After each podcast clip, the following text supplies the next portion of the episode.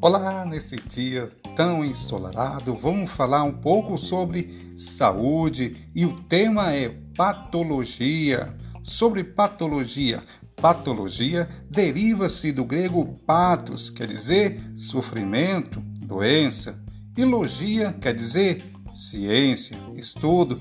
Então, patologia é o estudo da doença em geral sobre o aspecto aspecto determinante ou determinado, ela envolve tanto a ciência básica quanto a prática clínica e é devotada ao estudo das alterações estruturais e funcionais das células, dos tecidos e dos órgãos que estão ou está sujeito a doenças.